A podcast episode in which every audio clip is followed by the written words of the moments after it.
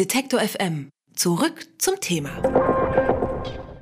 Seit es die AfD gibt, bekommt sie immer mehr Zulauf. Viele Gründe werden dafür gerne in den Medien angeführt, zum Beispiel Arbeitslosigkeit, Globalisierung oder auch Fremdenfeindlichkeit. Es gibt jedoch auch historisch gesehen eine Kontinuität im Wahlverhalten von Menschen. Davide Cantoni ist Professor für Wirtschaftsgeschichte an der LMU in München. Er hat in einer Studie Wahlergebnisse aus rund 11.000 Gemeinden in Deutschland untersucht und hat die Ergebnisse dann mit den Wahlergebnissen aus den 30er Jahren in Deutschland verglichen. Dabei wurde festgestellt, da wo früher die NSDAP stark war, ist es heute oft die AfD. Über die Kontinuität in der Wahl extrem rechter Parteien spreche ich jetzt mit Davide Cantoni. Hallo, Herr Cantoni. Ja, hallo. Also Ihr Ergebnis Kontinuität in der Wahl äh, der NSDAP und der AfD, was genau bedeutet das? Ähm, das bedeutet natürlich, dass es ein Faktor ist, Sie haben das äh, richtig gesagt und das wollen wir auch immer betonen, es ist natürlich ein Faktor, der erklärt, wo heute die AfD gut abschneidet.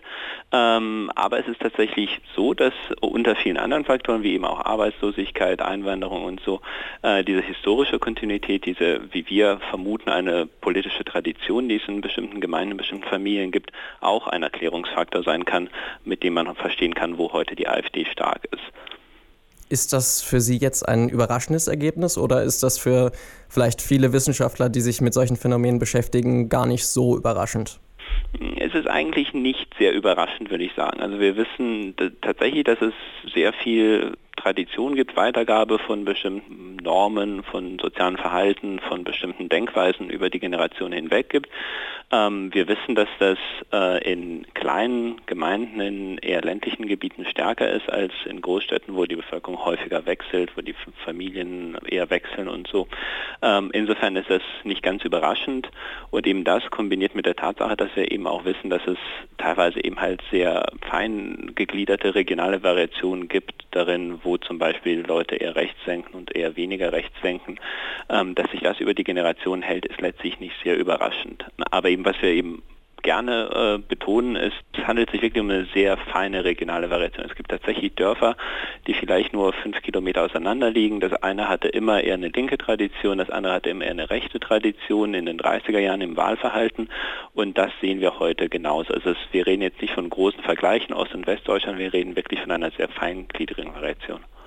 Also wenn Sie jetzt auch von dem linken und dem rechten Wahlverhalten sprechen, kann man dieses Phänomen auch in anderen politischen Milieus erkennen oder nur bei den rechten Parteien? Wir haben das linke Wahlverhalten als nicht untersucht. Also das, da kann ich Ihnen jetzt nicht sagen, ähm, wie viele Kontinuitäten da sind. Das ist natürlich so, dass Wahlverhalten teilweise durch bestimmte eben Milieus erklärt werden kann. Katholiken haben zum Beispiel früher in den 30er Jahren weit unterdurchschnittlich für die NSDAP gewählt und ja die Zentrumspartei. Das sind natürlich die Orte, in denen heute auch die CDU stärker ist. Ähm, in den Großstädten, vor allem in Norddeutschland, gab es immer eher eine sozialdemokratische Tradition. Das sieht man heute noch. Aber das sind teilweise auch eben durch so strukturelle Faktoren wie eben zum Beispiel Großstadt oder Religion äh, zu erklären. Wie würden Sie denn jetzt die Ergebnisse im Vergleich mit den anderen Faktoren äh, einordnen, die ich ja auch schon genannt hatte, also Arbeitslosigkeit, ja. Bildung oder so? Ist das gleichwertig zu behandeln? Das ist von der Größenordnung ungefähr vergleichbar. Also wir stehen ja vor einem großen Puzzle, die, die, diese, diese, ähm, dieses Erscheinen von Rechtspopulismus in vielen verschiedenen Ländern Europas zu ungefähr gleichen Zeit, in den letzten zehn Jahren ungefähr. Ähm, und da gibt es eben Erklärungsfaktoren, die zum Beispiel aber auch für, für die USA benutzt wurden, wie zum Beispiel eben halt der Verlust von gut bezahlten, sicheren Jobs im, im Industriesektor, wurde er für Donald Trump benutzt, wurde für zum Beispiel den, ähm, dem Starkwerden des Front Nationals in Frankreich erklärt. Das sind alles Faktoren, die natürlich wichtig sind. Verlust von gut bezahlten Jobs, gefühlte oder tatsächliche Bedrohung durch Einwanderung. Das sind alles Faktoren, die, die wichtig sind, Deutschland ist aber da so ein bisschen ein Rätsel in der Hinsicht, weil natürlich die Einwanderung ist ein großes Thema, aber im Vergleich zu allen anderen Ländern Westeuropas und Nordamerikas ist Deutschland das zum Beispiel, in dem sich die wirtschaftliche Entwicklung in den letzten zehn Jahren besonders günstig entwickelt hat. Deutschland hat in den letzten fünf Jahren Arbeitslosigkeit reduziert, nicht erhöht im Vergleich zu allen anderen Ländern Europas. Und insofern sind diese ökonomischen Erklärungsfaktoren für Deutschland vielleicht nicht der beste Erklärungsansatz, um den Erfolg der AfD zu erklären. Und deshalb sind wir drauf gekommen, na, vielleicht gibt es auch so eine Kultur kulturellen, kulturellen Hintergrund, der auch einen Teil davon erklären kann. Und wir sind eben zum Schluss gekommen, ja, das erklärt das ungefähr in, in gleichen Maßen. jetzt liegt natürlich eine große zeitliche Differenz zwischen den 1930er Jahren und äh, 2013 oder 2018. Was haben die AfD-Wähler denn zwischendurch gewählt? Das können wir natürlich nur vermuten, weil wir die nicht, nicht individuell sehen. Wir sehen natürlich immer nur das aggregierte Wahlergebnis für die ganze Gemeinde. Äh, in der Urne gilt natürlich das Wahlgeheimnis. Was wir aber tatsächlich beobachtet haben, ist, dass die Gemeinden, die in den 30er Jahren und 20er Jahren überdurchschnittlich für rechte Parteien die NSDAP gewählt haben, das sind die Parteien, die in den letzten 20 Jahren eher eine unterdurchschnittliche Wahlbeteiligung hatten. Und die Wahlbeteiligung ist genau in diesen Gemeinden in den letzten vier Jahren gestiegen und anscheinend zugunsten der AfD. Während in ganz Deutschland über die letzten fünf Jahre die Wahlbeteiligung zurückgegangen ist, ist in genau diesen Gemeinden, wo die AfD stark geworden ist, die Wahlbeteiligung gestiegen, was irgendwie den Rückfluss zumindest suggeriert, dass das ehemalige Nichtwähler waren, die aber jetzt endlich eine Partei gefunden haben, die es ihnen erlaubt, halt das auszudrücken, was sie ausdrücken wollten. Also zwischendurch gab es natürlich auch andere rechte Parteien, wie die NPD zum Beispiel. Ja. Die haben aber die Wähler offensichtlich dann nicht angesprochen. Ähm, Sie sprechen ja auch von den sozialen Kosten in Ihrer Studie und auch äh, ansonsten, wenn es darum geht, was genau sind diese sozialen Kosten denn eigentlich? Genau, also wir, wir, finden tatsächlich auch eine leichte Korrelation zwischen diesen ehemaligen rechten Hochburgen in den 20er, 30er Jahren und äh, Wahlergebnisse für andere rechtsextreme Parteien wie NPD, Republikaner, DVU und so in den letzten Jahrzehnten. Also die Korrelation ist viel geringer. Und dann haben wir uns gefragt, woran liegt das? Naja, das liegt wahrscheinlich daran, dass eben NPD, Republikaner, DVU eine viel extremere Entscheidung letztlich sind, als die AfD zu wählen. Es sind Parteien, die doch ein deutlich rechteres Image haben, die sich auch deutlich weniger versucht haben abzugrenzen gegenüber Neonazis und so.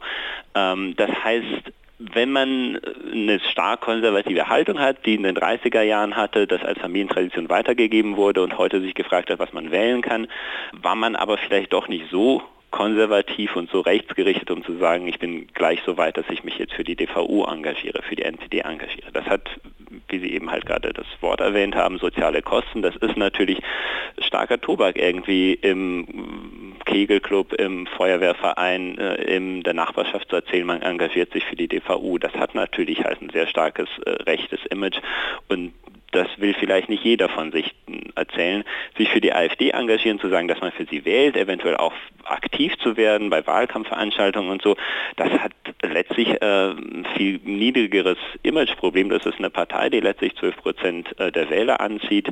Da kann man durchaus dazu stehen, dass man sich dafür engagiert.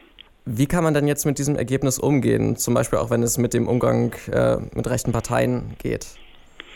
Ähm, naja, zum einen könnte man sagen, das ist natürlich ein eher trauriges Ergebnis, denn wenn wir jetzt sagen würden, das Ergebnis der, der Erfolg des Rechtspopulismus kommt von der Arbeitslosigkeit, dann hätten wir ein äh, relativ einfaches Rezept, zumindest wüssten wir, wenn die Arbeitslosigkeit runtergeht, dann werden die Ergebnisse der rechtspopulistischen Parteien wieder sinken.